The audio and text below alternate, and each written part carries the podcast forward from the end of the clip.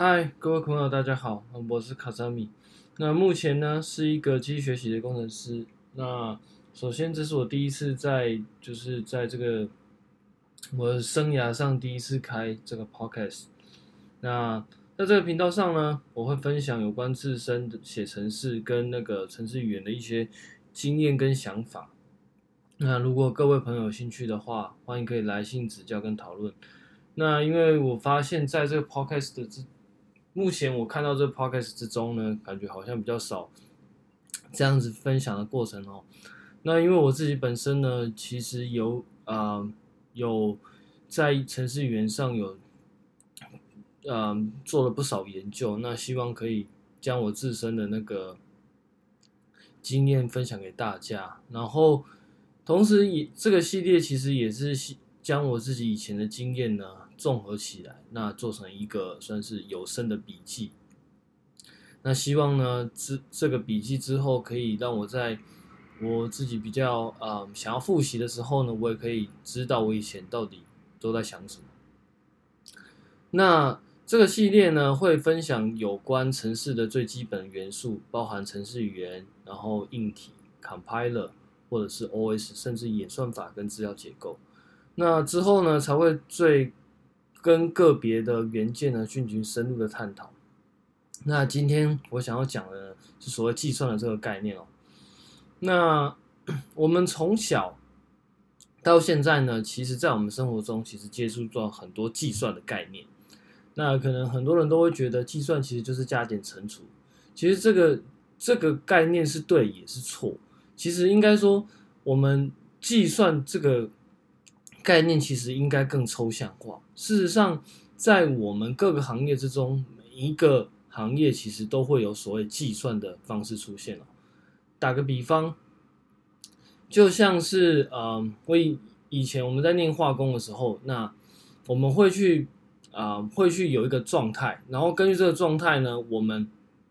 会有一些条件。那根据这些条件呢，去啊、评估得到一个结果。其实这个整个程序其实就是一个状态，因为你已经把你的问题或是你的想法，把化成用语言化成一个一个形式，然后在这个形式呢，根据你的条件，根据你一些理论，甚至一些啊。啊，你的经验，然后去规约到一个结果。其实某种程度上来说，这就是在计算。所以其实呢，就算是像，嗯，一些比较艺术的产业，其实他们其实多多少少也是有在做计算。比如说像画图，画图你可能要去呃评估你的景深，然后你的你的颜色，你的呃颜色的对比，然后你要采取什么色调，那。综合这些东西，你可以得到一个想象出来，你的画可能会长怎样。那这个其实就是一个计算。那你再根据这个你计算的过程呢，去采取这些原料跟要素，然后画出来的结果，其实就是，其实它就可以呈现出你啊、它就可以无啊、有可能可以近似你计算出来的结果。那。程式语言其实也是这个样子，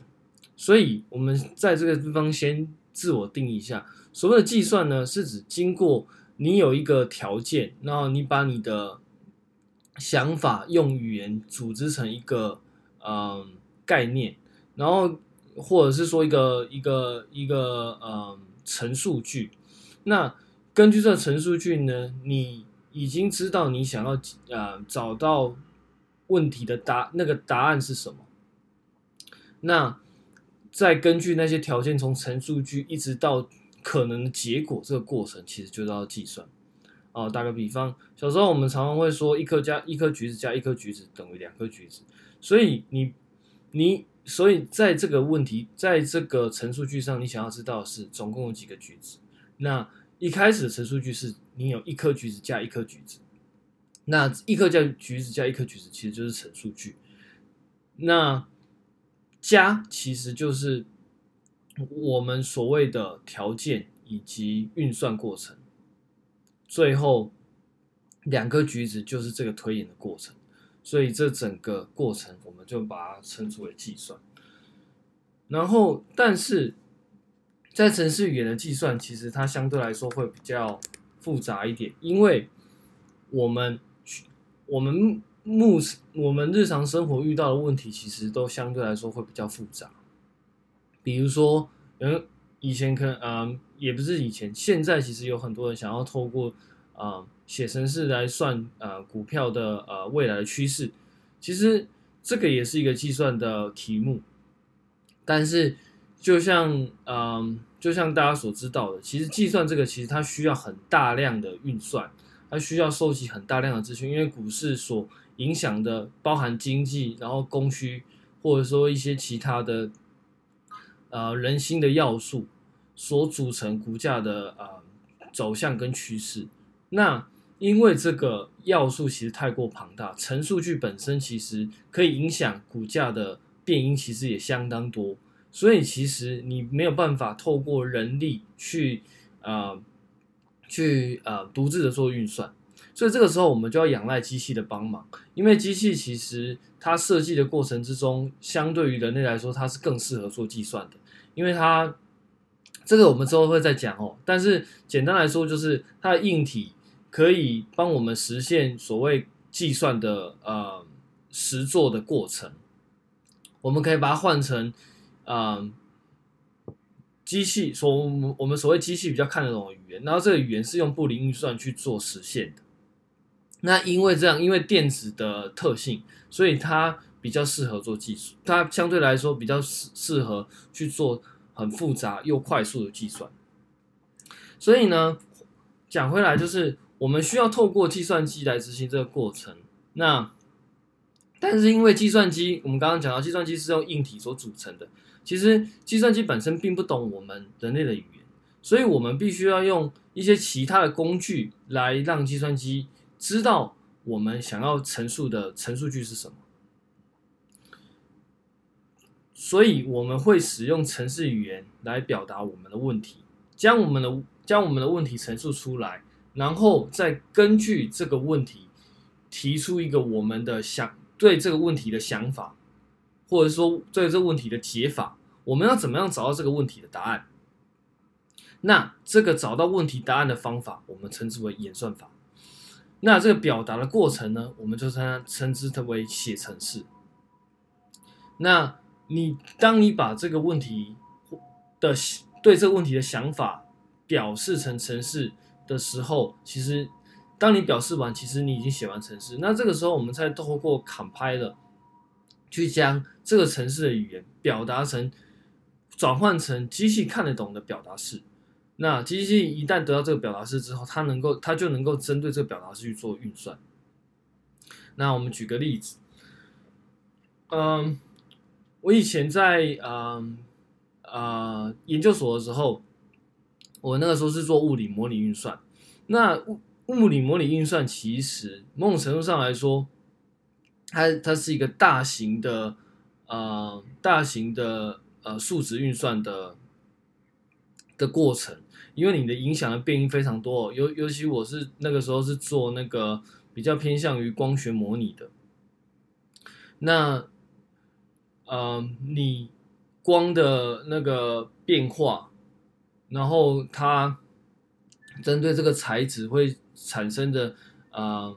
影响。那如果你，你如果你念到像量子光学那样的东西，其实它的计算会更复杂哦，因为古典光学跟量子光学它本身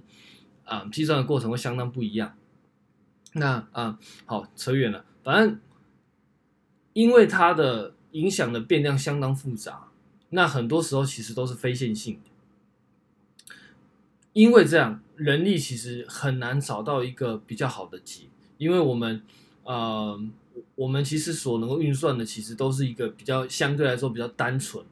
或或者说比较 trivial 的 solution。尤其在物理上来说，其实我们在任何公式，其实我们想解的，我们人类能解的，其实都是非常简单的，就是什么 i 等于零啊，i 等于一啊，其实超过 i 等于二以上，其实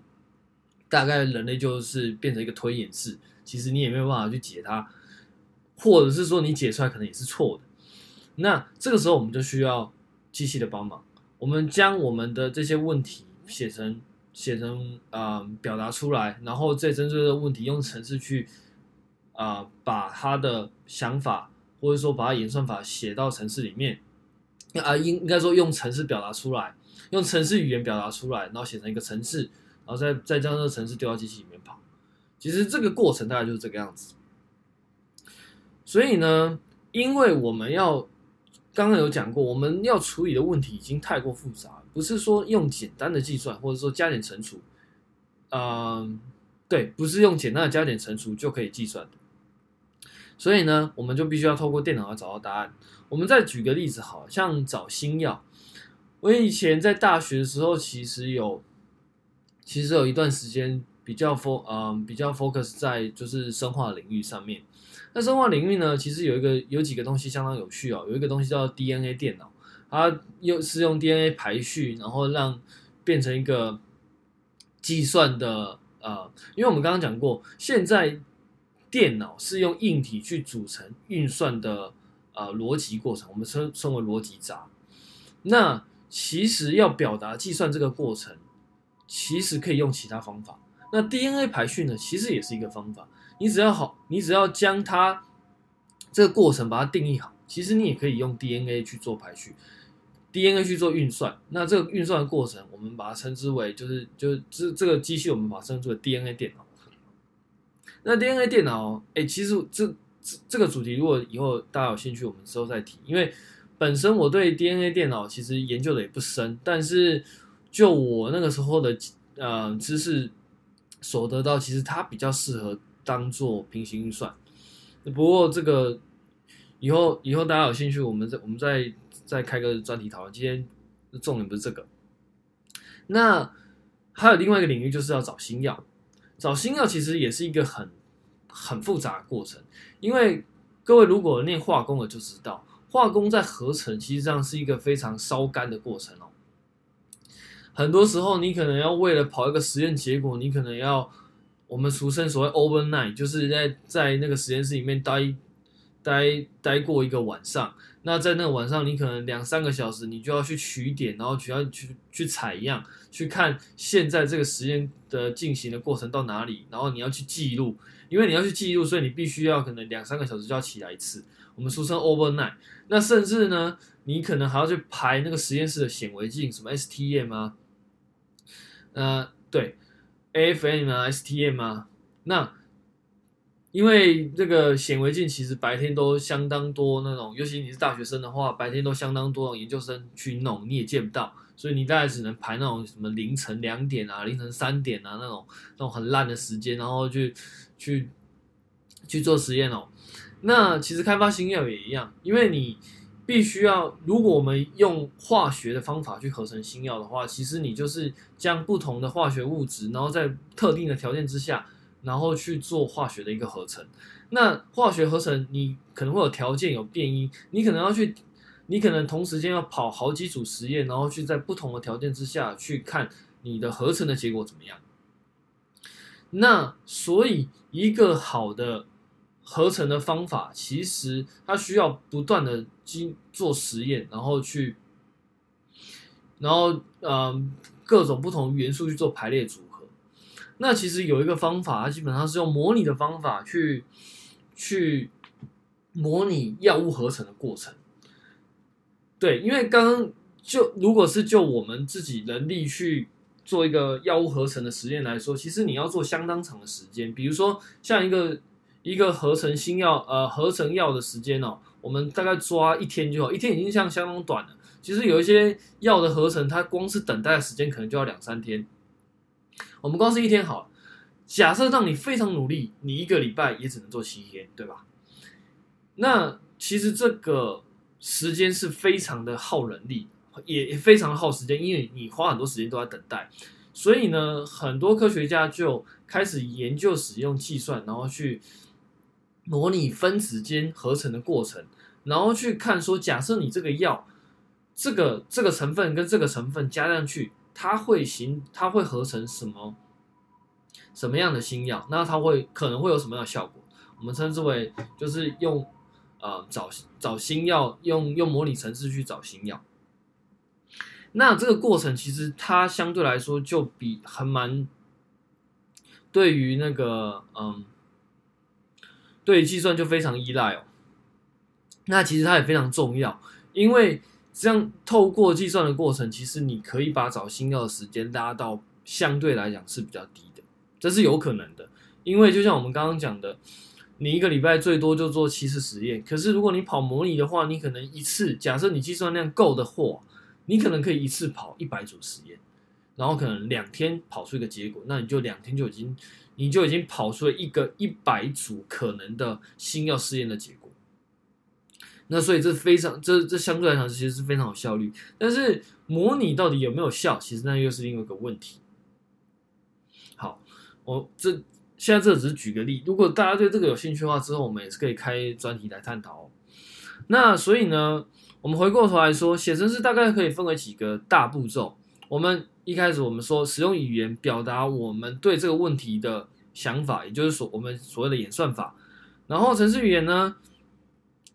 透过解释器或者说编译器的过程，将这些程式的表达语言换成硬体能够执行的表达语言。然后呢，然后在某一些过程之中，我们可能又需要所谓作业系统的帮忙，然后来进行运算。那什么叫作业系统的帮忙呢？其实我们现代的，我们日常生活大部分你能够意识到的电脑系统里面，大部分其实都有作业系统，比如说像最常见的 Windows，或者说 Mac。或者说 Linux，它其实基本上是一种作业系统。那其实它帮你，其实帮很多事情。因为单只有程式的话，它其实是一个对于呃对你的想法的一个表达。但是它能够执行呢，它还需要其他的资源。比如说你可能会用到硬碟，比如说你可能会用到荧幕，比如说你可能会用到滑鼠，比如说你可能会用到键盘，比如说你可能会用到记忆体。那这些排程呢，其实都是记忆体来帮忙的，不，就不讲说不是记忆体，是作业系统来帮忙。作业系统会帮你将这些工作把它变排程。哦，想象一下，嗯，如果各位是工程师，或者是说一些像那个，嗯，比较像执行单位的话，其实在网上都会有所谓那种执行调度的那个的。的位置哦，比如说像什么专案经理啊，或者说 manager 啊之类的，他就是去负责调度每一个人现在在做什么事情，那未来要做什么事情，时程可能是怎么样。其实作业系统其实就是在做这件事情，他就在调动，他就在调动各个部门的或者说各个同事之间的资源，然后去进行那个呃排序，或者说进行资源上的整合。那只是作业系统帮忙，但是不是每一个程式都需要作业作业系统的帮忙。有一些像，嗯，有一些像，呃，举个例子，滑鼠、键盘，有一些滑鼠跟键盘其实不需要作业系统的，因为它的它的作业其实相相对来说比较单纯。那你去排程，其实反而会增加它的罗比。可能会增加它的 loading 了，不是一定，但是你可能会增加它的 loading，所以这个时候呢，工程师就选择不会使用作业系统，因为如果他的工作其实相对单纯的话，其实不用排程也没有差。比如说你的假设你的工作其实就是相当相当单纯单纯，你可能八点到十点做一件事情，十点到十二点做一件事情，一点到两点做一件事情，其实你中间也不会有什么其跟别人合作的机会的话，其实你根本也不需要作业系统。因为你自己就可以好好的去做排程这件事情，所以这就是作业系统的呃例子。那之后我们也会讲到作业系统，那这这个时候就先带过这样。然后好，重点整理一下，程式的步骤呢，其实就是你有你你你有一个问题，然后你对这个问题有一些想法，这想法呢可能是它的解法，比如说你可能会你你假设假设我们以前在玩躲猫猫，那当你是当鬼的时候，你要去找其他人的时候，你可能就会有策略。比如说，比如说我要找到某一个人，那那个人可能会躲在哪里？那比如说他可能都会躲在垃圾桶里，打个比方啊，他可能会躲到垃圾桶里，那你可能就会每一个垃圾桶去找。那这个每一个垃圾桶都去找的这个东西，其实就叫演算法，因为你看到垃圾桶就会去找，对，它其实就是一个很简单的演算法。那所以以这例子来说的话，来写程式的话，就是你用程式语言去表达，当看到垃圾桶的时候，我就去翻。那这个陈述句一被演算程式语言表达出来之后，它就变成一个程式。然后这个程式呢，接下来就会经过，就会经过那个呃 compiler 去编译成硬体看得懂语言。那其实程式就写完。那再打个另再打个另外一个比方来说好了，以前我们在高中的时候，我们其实算过很多数学哦，叫什么三角函数啊，什么什么，就是如果你还如果你是念理组的话，你可能还会念什么牛顿力学啊什么的。那老师给你的问题其实就是一个问题，然后你针对这个针对这个问题呢，你可能会想到你以前公式上有写什么东西，就是公式上其实教你什么东西，然后你把那些公式针对这个问题把它带进去。其实你把公式写出来的时候，把问题带进去的时候，其实你已经把你已经演算法已经写好。那这个时候你就根据你以前所学过的一些规则去做方程式的简约跟递归。你比如说，呃，x 加三等于五，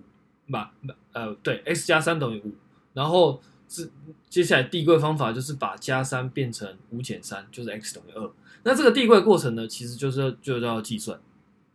只是现在这个过程呢，是由程式去程式语言去帮你处理。那程式语言本身呢，其实它就会，你啊、你你在写这个程式的过程之中，它其实，嗯，好，更正，应该说你你程式把它表达出来之后，它本身语言就会蕴含这种递归的规则。以后如果我们会讲到 Lambda Calculus 的话，你就会知道，因为当你的你把你的想法使用 Lambda Calculus 表达出来之后，它会有一个它递归的规则。那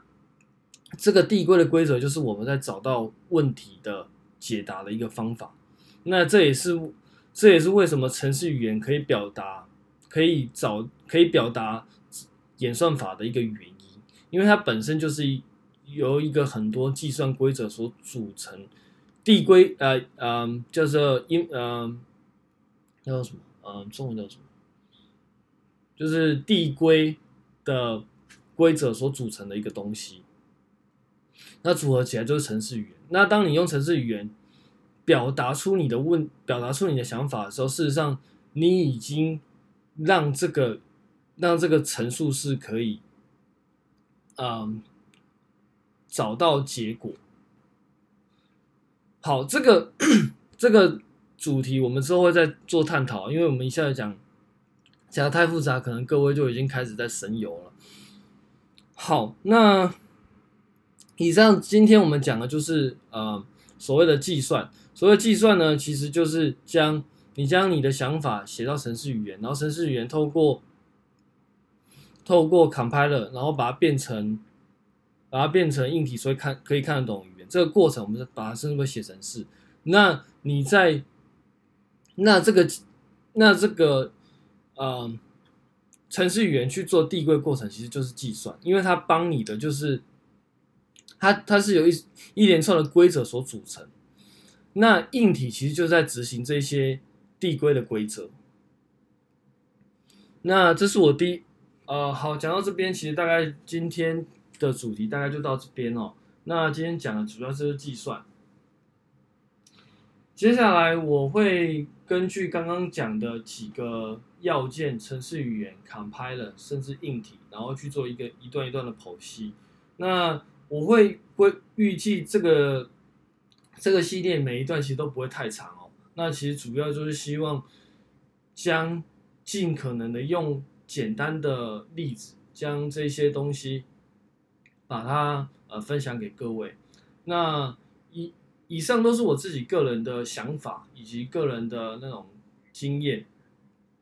以及我看的书，然后我自己的体悟。那当然可能，因为毕竟是自己个人的体悟，可能有些会有偏颇。那如果各位有什么意见的话，其实以后也可以联联呃用 email 去联系我，那我们可以再进行其他的讨论了。好，谢谢各位。